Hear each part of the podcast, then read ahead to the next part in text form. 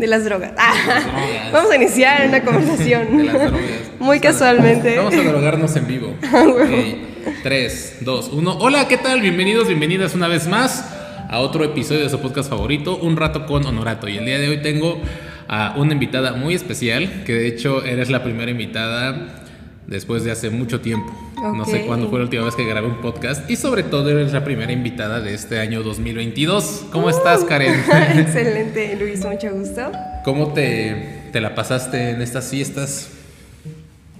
Ah, pues todo relajado, ya que ya sabes, pandemia. Entonces decidimos tomarla con calma. Ok. Eh, ahorita que dijiste esto de pandemia, ¿cómo fue tu pandemia?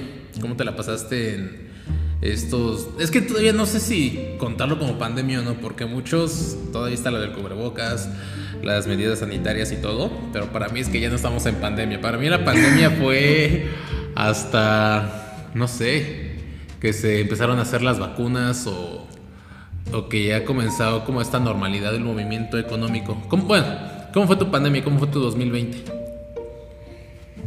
Uy. pues mira, la verdad, mucha gente le llama encierro, otros le llaman retiro espiritual, depende de la perspectiva que, con la que tú lo tomes. Yo siento que eso que dices de, de que ya la pandemia no está, por un lado, es una perspectiva linda, como super light, de, ok, ya acabó todo, la pesadilla es over, pero considero que sí es un tema delicado. Es un tema muy delicado en cuestión de que pues varios fallecieron. ¿no? Totalmente. O sea, como que ahora sí sobrevivencia del más fuerte.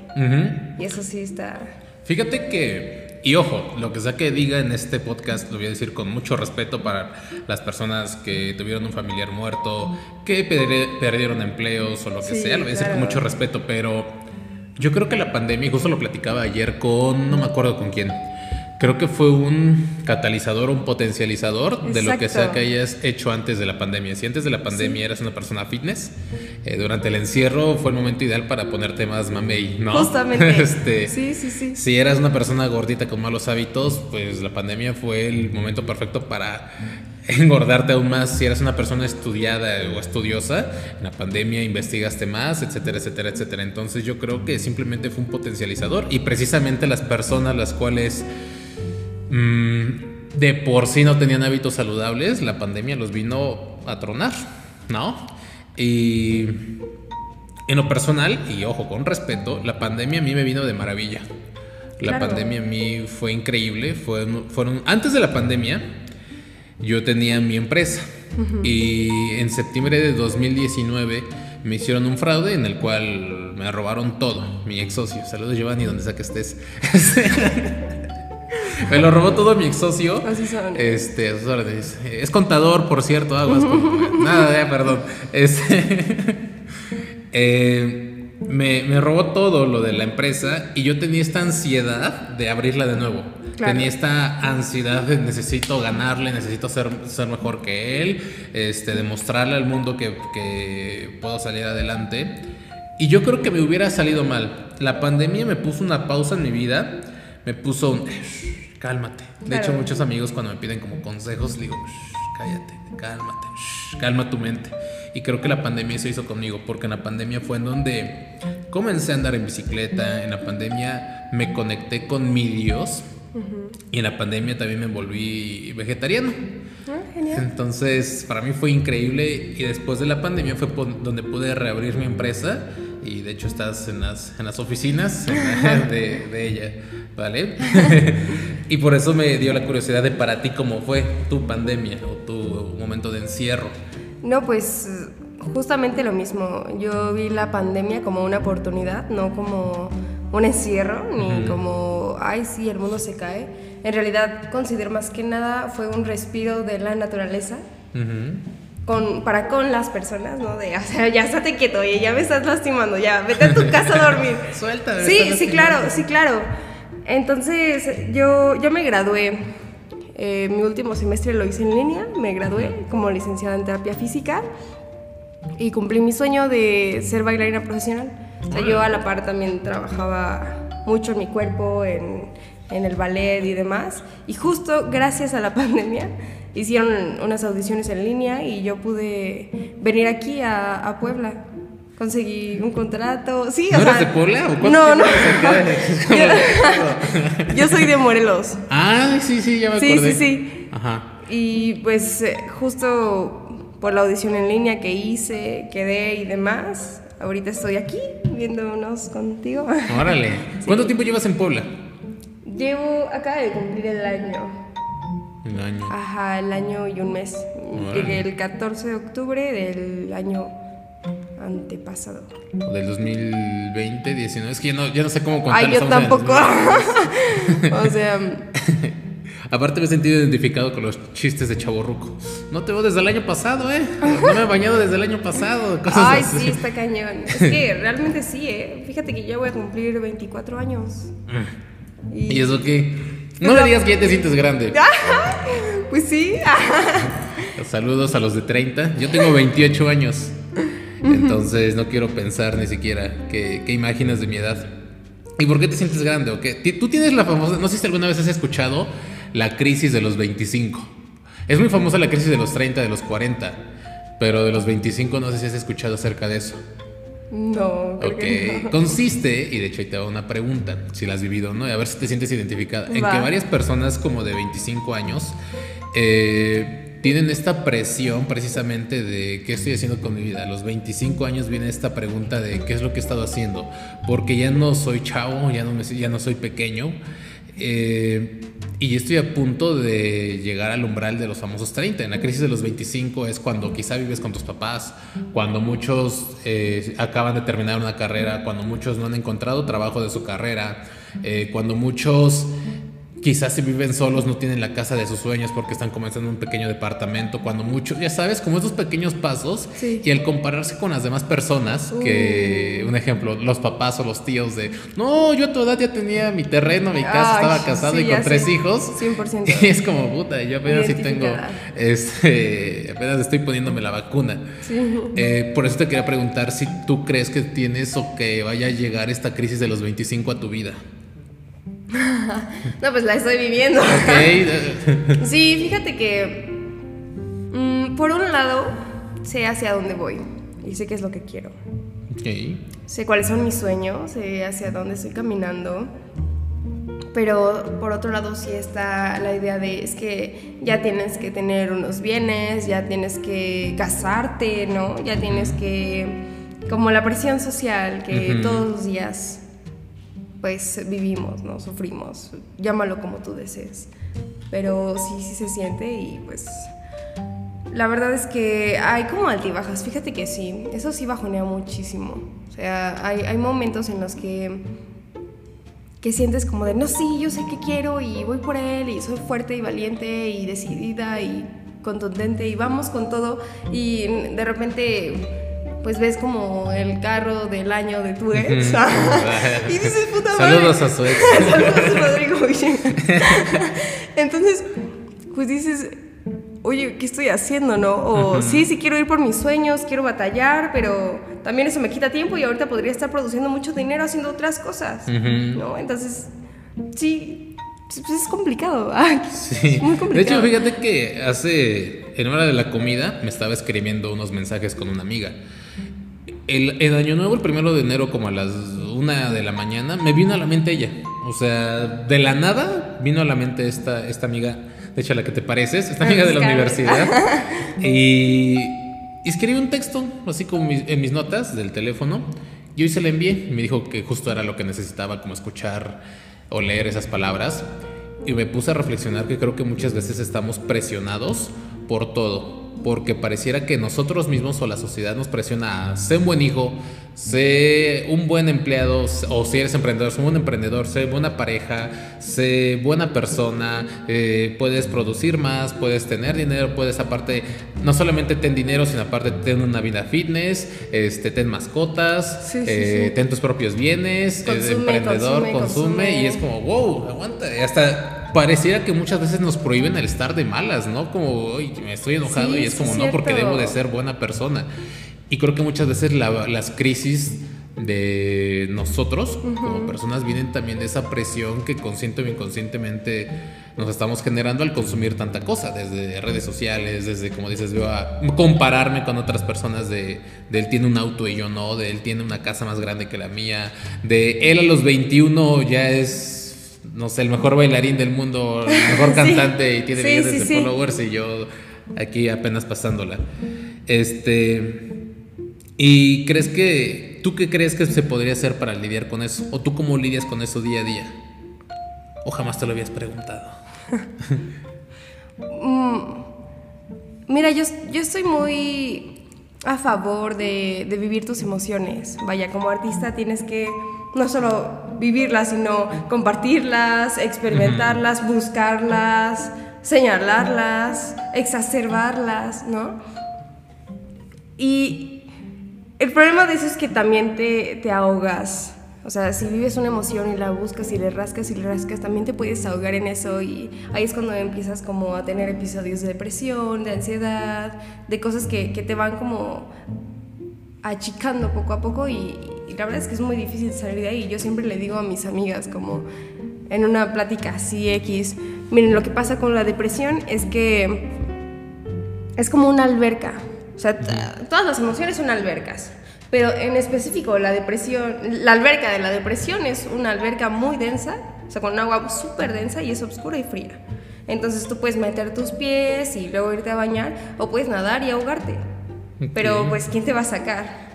Puedes, puedes ser fuerte y tratar como de, de, salir, pero pues es que es complicado, es como una arena movediza. Interesante analogía, me encanta. Fíjate que en esa parte me identifico contigo eh, tengo mi lado artístico, eh, me encanta la pintura. De hecho, muchos años, de cuando tenía como 15, 16 años, vivía de la pintura hasta como los 19. Y siento que ahí trabajaba mucho con mis emociones y también esa tarea de provocarle emociones al espectador, porque al final a ti te puede gustar la forma en la que bailas o te puede gustar la forma en cómo pintas, pero el transmitir esa emoción o ese mensaje, si es que lleva tu arte un mensaje, a transmitírselo a alguien, creo que es una de las tareas más complejas que puede existir. E igual, eh, en la actualidad yo trabajo mucho con las emociones de las personas, ahora ya no es como un pasatiempo, sino ya es mi trabajo, el buscar y el deconstruir las emociones de las personas. Y yo lo que les digo, y yo lo comparo muchas veces con una receta de cocina, imagina que tu vida va a ser un buffet o un platillo. No puedes estar toda la vida pretendiendo comer, por ejemplo, dulces o papitas, sino hay que meterle de vez en cuando vegetales, hay que echarle sal, hay que echarle azúcar, hay que echarle harina, hay que echarle este clavo, hay que echarle especias. Y yo lo que digo es que cada emoción es un ingrediente de este platillo llamada vida. Una pizca de alegría, un toque de, enojo, un pequeño, una pequeña porción de tristeza y al final te das cuenta de que todos los sabores o todos los ingredientes crean un platillo complejo y hermoso, que si le faltara alguno de esos ingredientes no sería el mismo. Eh, y lo mismo con las personas. Si las personas nos enfocamos solamente a sentirnos bien, a estar felices, a estar, uh, venga, este, si no te permites vivir esta tristeza o ese enojo, incluso puede provocar un desequilibrio en tu vida. Oye, claro, pero en cuestión de la receta, ¿hacia dónde querrías dirigir tu vida? ¿A un platillo salado o dulce? ¿No? O agridulce. Pues, dependiendo de hacia dónde quieres ir y qué quieres vivir, ¿no? ¿Y tú actualmente cómo quieres vivir? ¿Cómo te ves? ¿Qué, metas tienes? ¿Qué sueños? ¿Cómo te ves, no sé, de aquí a 5 o 10 años? pues... ¿O no nos vamos tan lejos? En el 2022, ¿qué es lo que el 2022 tiene para ti? ¿Qué esperas del 2022 o qué es lo que quieres crear en el 2022? No, realmente toda mi vida la tengo trazada, pero siento que si la cuento ya no se va a hacer realidad. ah, ok. De hecho, fíjate te pasa? sí, y de hecho eso tiene algo de, de, realidad, el que no lo digas porque se ceba. Ahí te va, porque la otra vez vi... Ay, no me acuerdo qué, qué, qué autor lo dijo o en dónde lo vi o lo leí, pero decía que cuando tú cuentas algo antes de hacerlo, le mandas el mensaje a tu cerebro de que ya lo hiciste. Un ejemplo, eh, fíjate que yo quiero vivir en Lomas de Angelópolis y mi, sueño es vivir en Lomas de Angelópolis. Oye, tengo un proyecto de que voy a abrir un negocio en Lomas de Angelópolis y si te lo cuento, quizá al principio, y a muchas personas les pasa que al principio cuando quieres comenzar a hacer algo le echas muchas ganas, mucho poder y demás. Lo mismo cuando tienes planes en tu mente, cuando tienes planes de quiero abrir un negocio, quiero hacer tal cosa, tú estás empoderado, empoderada. Pero entre más lo dices y más lo platicas con las personas, tú mismo te estás convenciendo, convenciendo. De, que lo deseas y de que va a pasar. No, pero aparte de que ya, lo, ya está pasando. Por eso muchas veces cuando dices mm, proyectos, este, se ceban, porque tu cerebro ya está creyendo que ya lo estás haciendo. Entonces ya no le echan las mismas ganas o el mismo eh, poder que cuando no lo dices a alguien, porque el cerebro piensa que ya lo estás haciendo. De ahí viene el famoso dicho, la frase de si lo digo se ceba. No, pero en realidad considero que es algo positivo. hace poco me chuté el libro de El Secreto. Ajá. La verdad es que es un muy buen libro, lo recomiendo. Y justamente te decía eso, que para El Secreto realmente te dice esto. Ventila el libro, ventílalo. sí, ya. el secreto. El secreto es este, que tú puedes conseguir lo que tú desees si tú te lo crees. Entonces te ponen tres pasos sencillos. Uno, pedir, bueno, o sea, desear, desear, creértelo y sentirlo y disfrutar de él. Así de fácil. Entonces, primero que nada tienes que saber qué quieres, ¿no? ¿Qué es lo que quieres y hacia dónde vas o qué deseas? No sé, ah, yo quiero un virus del año, color azul cielo. Ah, no. Entonces, sí, quiero esto, esto y así.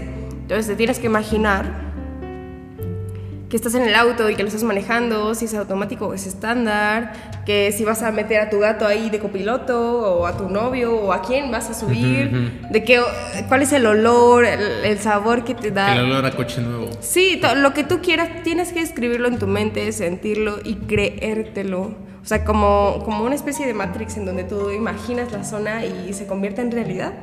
Porque simplemente puedes hacerlo porque tu mente es muy poderosa.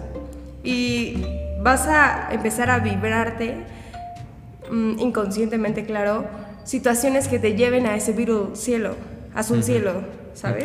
O sea, tú lo vas a vibrar y lo vas a llamar y en eso, oye, sí, en tu auto, en tu trabajo te van a regalar este auto. No, pues sí, qué chido, y es el virus que querías, exactamente como lo pediste.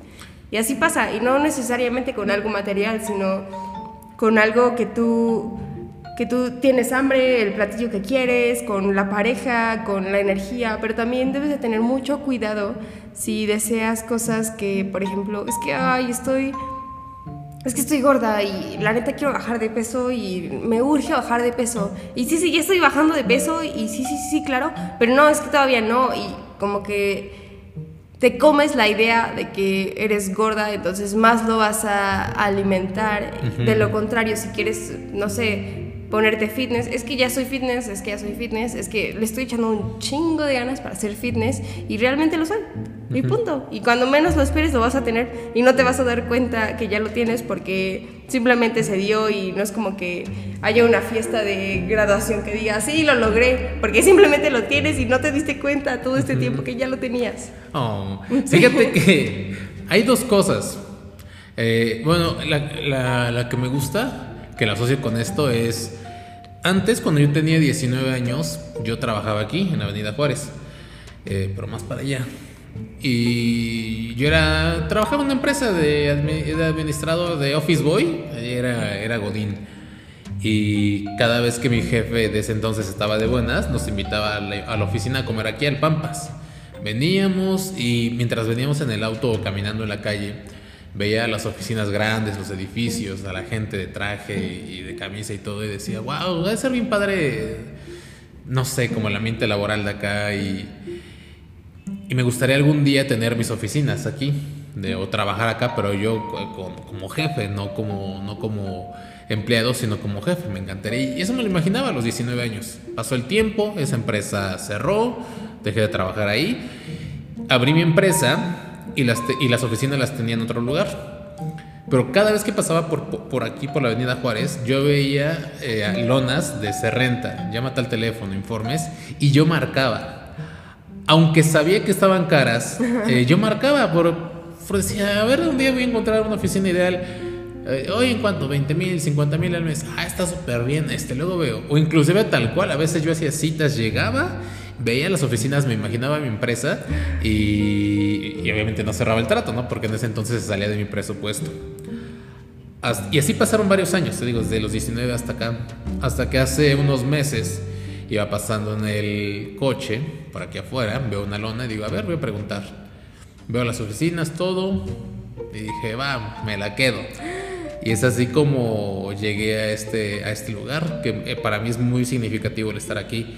Y algo que le digo mucho a mis amigos es que sin darme cuenta yo ya estoy viviendo mi sueño. A final de cuentas el sueño de ese niño de 19 años, hoy lo hice una realidad. O sea, y tal cual y exacto de en Avenida Juárez, cerca del Pampas, yo como dueño de mi empresa, lo hice. Dije, no mames. Sí, Que, que, dijiste esto del secreto, dije, es tal cual como qué bueno, yo lo pedí. Qué gusto me da. Gracias, de verdad. Qué bueno, qué bueno. Sí. Entonces, fue eso como muy muy marcado que tengo. Eso lo hice de manera inconsciente. Sí, claro. Y otro que lo hice más consciente, que es algo que antes de que empezáramos a grabar, platicábamos acerca de las rentas, ¿no? De, sí. de, dónde vivir. Y eso fue con un departamento que, que yo tuve. Hace un tiempo yo tenía una novia y terminamos. Obviamente me dolió mucho. Terminé la relación con esta chica y me puse a ver eh, una serie, la de Cómo conocí a tu madre. No sé si esa. Y ellos iban mucho a un bar que se llama McLaren's, que estaba abajo del departamento, creo, de, de Ted. Este, iban a McLaren's y se reunían todos los amigos a echar cerveza, hamburguesa y demás. Y yo, mientras veía la serie, llorando, porque extrañaba. Aparte, el tema de la serie es encontrar el amor. Este yo veía McLaren y se me antojaba, se me antojaba, era una fantasía que tenía como el estar con amigos con una hamburguesa, una cerveza o una coca, eh, se me antojaba. Y, y a propósito me fui a vivir a una calle del McCarthy's de Hueso para estar cerca para de McLaren. Cerca. Para, para pistear. En corto. a una calle y también es así como, como me acuerdo que llegué a ese lugar solamente porque estaba cerca un bar, renté esa qué casa. Bien, qué bien. Pero eso antes, antes cuando, cuando vivía en el desorden y en la gula. este, y también platicabas que algo que tenemos en común es que tú no comes carne, no comes animalitos. ¿Por qué vino esa decisión? Mira, yo ya llevo cuatro o cinco años. La verdad es que nunca los cuento, pero con relación a ciertos eventos, eh, yo llevo como cuatro o cinco años siendo vegetariana, en específico ovo-lacto vegetariana, porque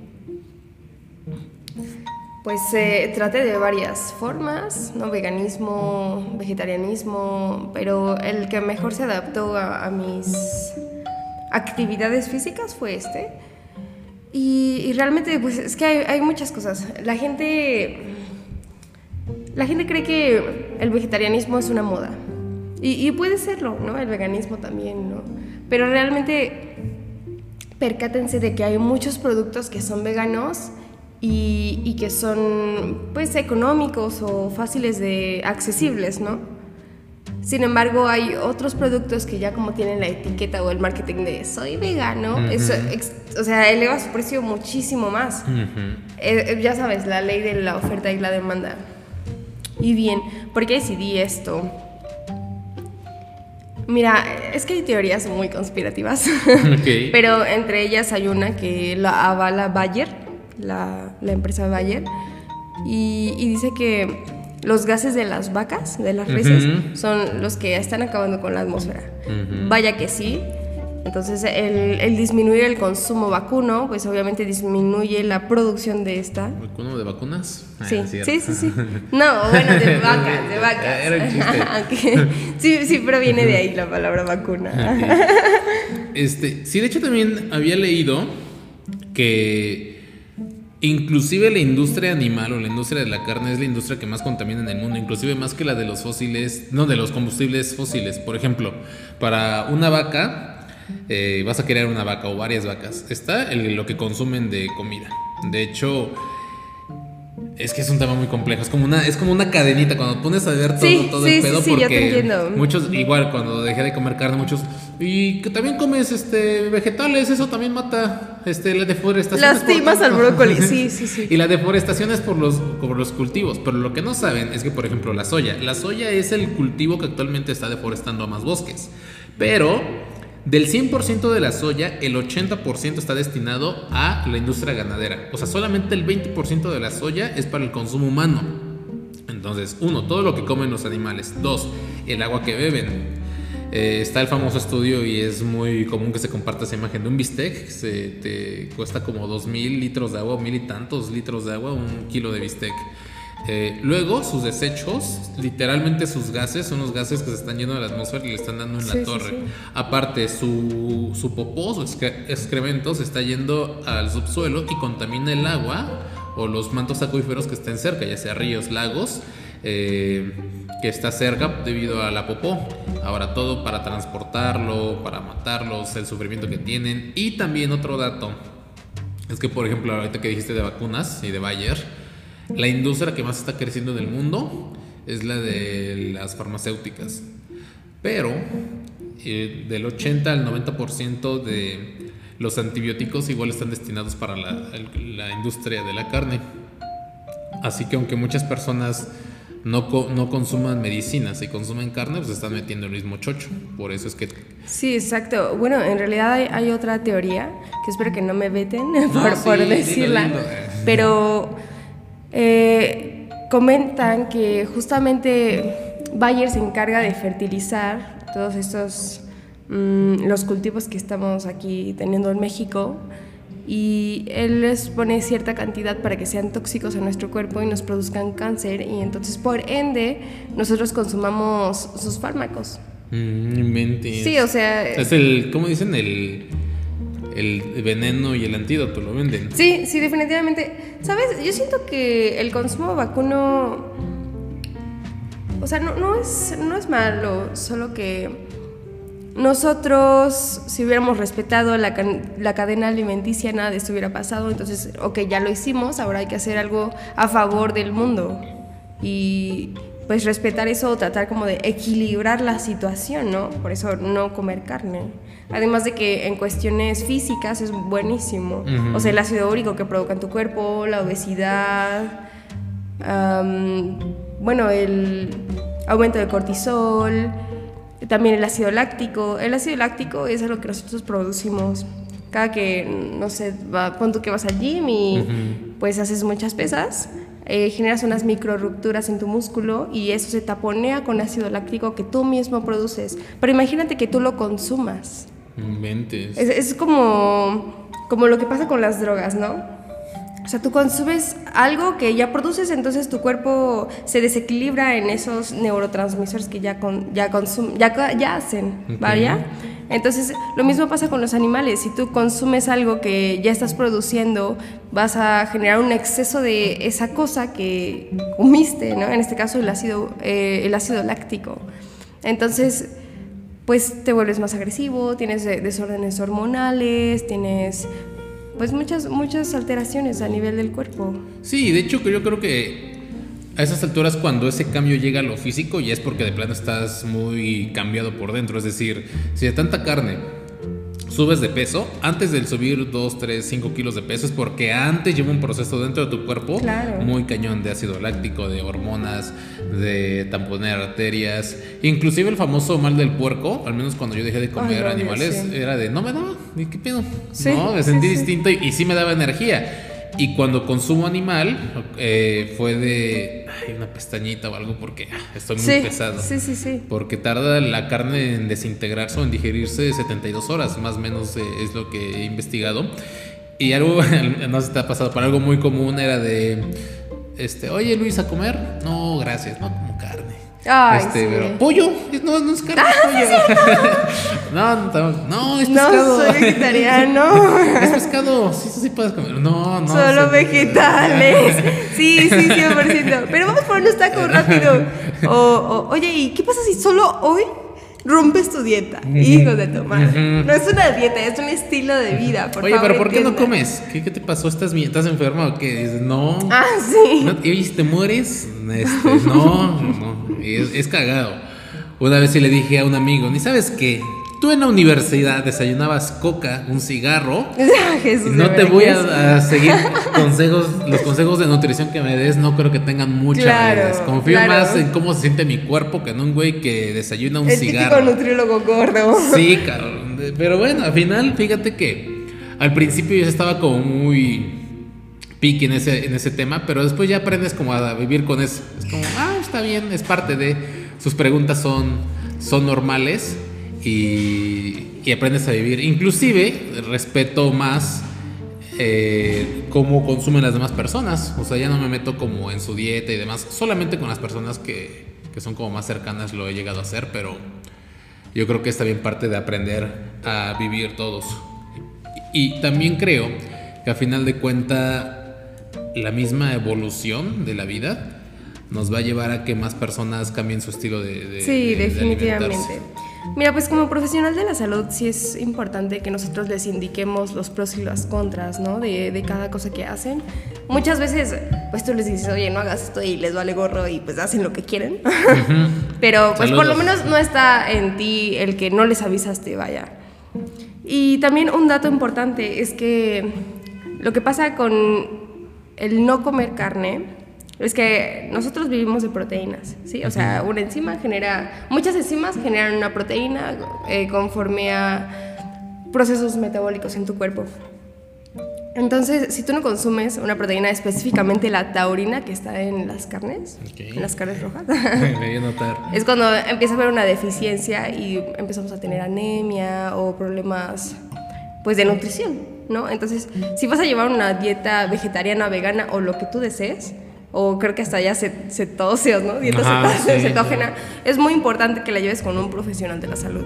Porque si lo haces así como de, ¿sabes qué? Hoy no voy a comer carne y ya nunca más, y sí, sí, sí, soy el chingón, y, no. O sea, tienes que tener en cuenta que es un cambio en tu cuerpo y es importante que no lo tomes a la ligera porque el alimento es el combustible de tu cuerpo. O sea, sin él, pues no, no te puedes mover. O, bueno, o sea, incluso hay veganos, o sea, antecedentes clínicos de veganos mal, mal controlados que ahorita tienen problemas neurológicos por eso. Es decir, que pierden su, su movimiento, su motricidad o su sus facultades. Entonces es importante tomarlo muy en serio y, llevarlo con un nutriólogo. Igual lo que una amiga me comentó, que ella la considero que es una persona muy sabia, muy inteligente en el tema de vegetales. Ella estudió naturopatía. ¡Ay, genial! Este, me dice que otra de las claves, otro de los secretos, es el que tú consumas lo que está hecho en tu tierra. Nosotros como mexicanos estamos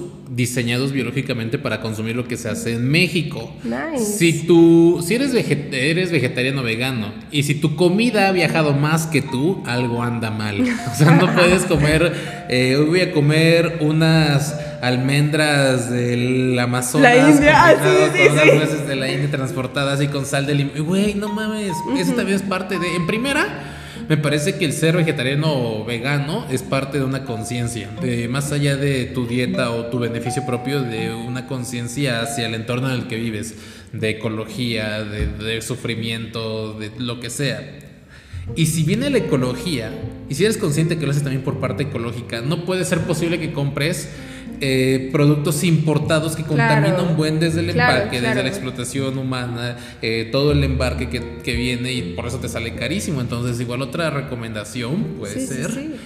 consume local, o sea, si consume maíz, frijol, este... Sí, claro. Oye, pero o sea, es que hay que darnos cuenta de que México es uno de los países con más vegetación. Entonces, ¿qué haces buscando afuera? ¿No? Sí, pero inclusive hasta personas aunque vivan en el desierto de Sudán, donde sea, donde aparentemente no hay nada, sobreviven porque la naturaleza es sabia, la naturaleza es inteligente, sabe quedarnos. Consumamos lo que hay acá. Además, ahorita nos vamos al Pampas, porque es lo que hay acá. ¿Sabes? También hace poco vi unas, unas imágenes que tenían mucha, mucha verdad porque te ponían eh, la calidad nutricional de, de, cada alimento y qué te hace en tu cuerpo. Por ejemplo, ¿sabes de qué que ponían una nuez? Y obviamente la nuez tiene eh, grasas eh, positivas que van directamente a tu cerebro. Entonces ponen a la nuez y que se parece mucho a un cerebro. Ah, sí. ¿Sí, sí me entiendes? Ajá, Y luego ponen a la zanahoria, la zanahoria por el betacaroteno y otros componentes tiene la facultad de una visión óptima. Entonces la cortan a la mitad y, parece un ojo. Sí, o sea, cosas como, por ejemplo, el, ¿cómo se llama esta fruta? Higo. Ajá. El higo es bueno para la testosterona, entonces se parece como a un, a un órgano masculino, ¿sí? Un órgano con testículos. Son los huevos. Te lo juro. Entonces, como que ca- cada cosa te dice lo que pasa. Entonces, no es necesario como buscar y saber mucho. Bueno, sí, tener una conciencia y una guía, pero realmente la respuesta ya la tienes. Todo está dentro de nosotros. Sí. Sí, yo creo que el, el cuerpo es sabio. Y, Súper sabio. y la naturaleza es sabia. De hecho, igual hace rato que comentaba de cómo me fue en la pandemia, te iba a comentar que me reencontré con Dios. Y en la pandemia para mí Dios fue la naturaleza. Cuando yo siento el viento en, en mi cuerpo, el- veo el sol, bueno, no lo veo, pero siento el sol, agua, yo sé que ahí está Dios y me conecto y procuro estar descalzo. De hecho, muchas veces cuando trabajo estoy descalzo. Saludos a quien me ha contratado. Este, porque me conecto, es como Oye. tengo una duda. y me conecto, estoy descalzo. eh, te digo, aquí me encanta asomarme a la ventana, estoy confundido, me asomo a la ventana y, y veo lo maravilloso que es y digo, ahí está Diosito, ahí está Diosito, en la naturaleza. Eh, quien crea en otra en religiones y demás adelante, pero para mí Dios es la naturaleza y creo que ahí puedo encontrar todas las respuestas. Sí, sí, sí. Claro que Este- sí. Que este, yo te secundo mucho. La verdad es que yo siento que Dios está en todo, no solo afuera, sino que también adentro. Y Ujú. entre más te conoces, más sabes que es Él, porque es muy diverso y muy genial. Ujú, Bien chido. Este, de igual, como para ir cerrando esto, lo quiero conectar con lo que dijimos hace un momento de la crisis de los 25. Sé que hay muchas personas que quizás están confundidas, estresadas, presionadas, deprimidas, ansiosas. Calma, calma tu mente, calma tus pensamientos y fluye. Disfruta el momento. Incluso creo es lo que te dije al entrar al edificio, de estoy en una etapa de mi vida en la cual busco fluir, en la que me dejo llevar y pues adelante, porque sé que todo va a estar bien. Ojo, no lo confundan con el de allá la chingada, o sea, sino estoy tan confiado en que Dios está conmigo, o tan confiado en las leyes universales o, la- o la din- o el dinamismo de la vida, que sé que todo va a estar bien. claro, ¿No? confía y deja fluir. Bien. Oye Luis, ¿y qué te parece que te proponga una pequeña meditación de cinco minutitos?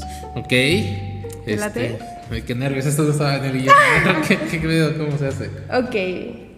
Bueno, pues vamos a cerrar nuestros ojitos. Vamos a colocarnos espalda derechita, pies en el suelo, manos relajadas y inhala.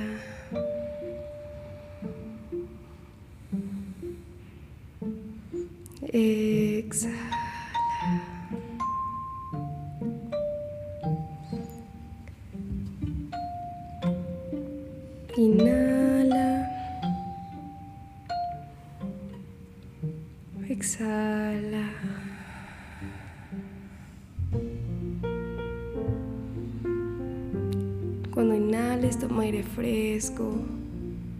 Vida, luz, adiós. Y cuando exhales, suelta toda esa tensión de la espalda de tu corazón, de tu pechito, en donde sea que se albergue esa tensión que guardas, porque para cada quien es diferente. Solo sácala con tu respiración, exhala.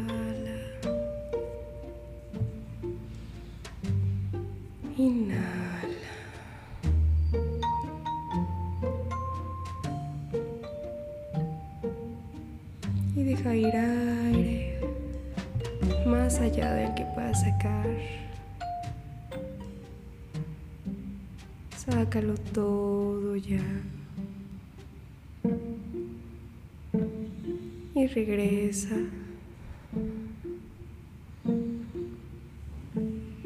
Y suelta.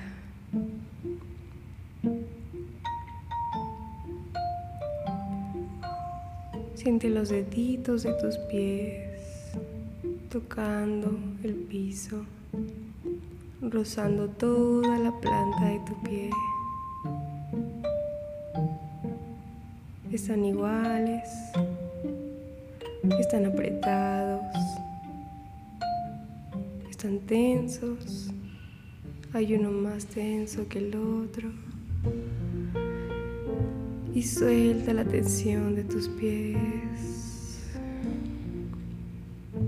tus rodillas tus muslos, en tu pancita, tu espalda. ¿Qué sensaciones hay en tu espalda? Inhala. Exhala. Reconecta contigo mismo, con tu cuerpo, con tus hombros. Y con tus ojos cerrados visualiza tus facciones. Qué tan tenso está tus cejas, tus ojos,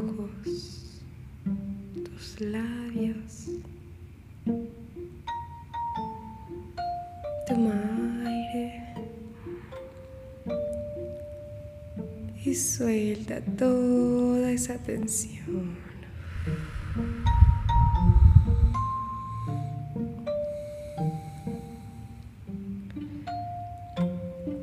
Poco a poco y a tu tiempo, regresa a tu cuerpo, a tus manos, agradeciendo este minutito de paz que le regalaste a tu cuerpo, a tu mente y a tu alma. Este minutito de conciencia de respiración para tus pulmones, para tus músculos. Mueve suavemente tus deditos de los pies y de las manos. Cuando te sientas listo, vamos a juntar nuestras manos y frotar suavemente.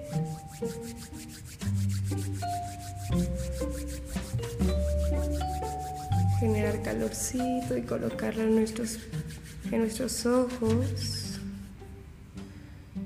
Y así abrir suavemente cada párpado.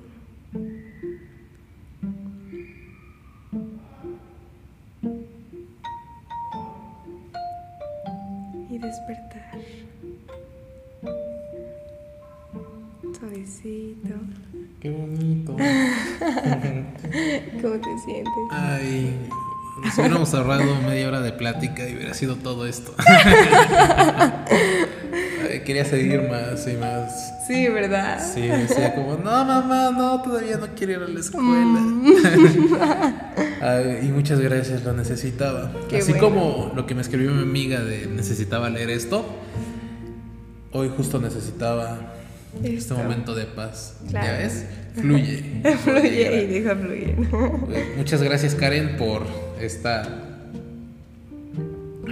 rica, relajada Qué bueno. y tan en paz y buena onda este charla. Me encantó mucho tenerte en este espacio y no sé, algo más que quieras agregar.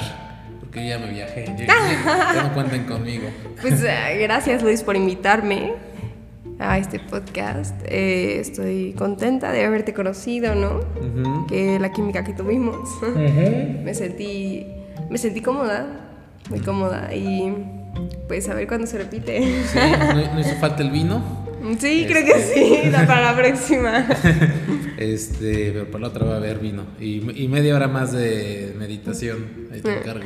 Pues sí, es importante. Podríamos hacer una de pura meditación. Sí, Sí, claro. Buena idea. Dale, pues muchas gracias. Y hasta. Y nos vemos a la próxima. Bye. Bye. Ay, sí. ¡Qué rica! Está en una camita. Sí, que querías ir y yo